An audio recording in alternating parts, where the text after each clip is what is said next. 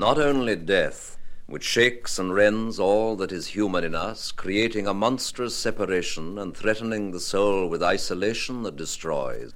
Not only death, but that accompaniment of mortality which is a perpetual series of lesser deaths and is called change, is challenged, chained, and put in its place by unaltered and successive acts of seasonable regard for loss and dereliction and mutability.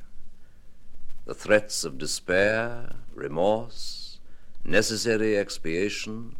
weariness almost beyond bearing, dull repetition of things apparently fruitless, unnecessary, and without meaning, estrangement, the misunderstanding of mind by mind, forgetfulness, which is a false alarm, grief and repentance, which are true ones, but of a sad company.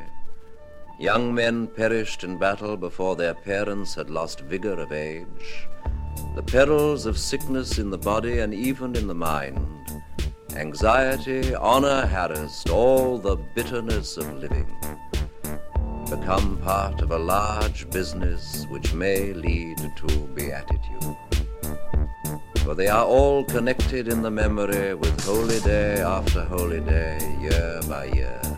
binding the generations together, carrying on even in this world, as it were, the life of the dead,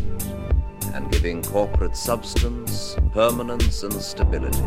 without the symbol of which, at least, the vast increasing burden of life might at last conquer us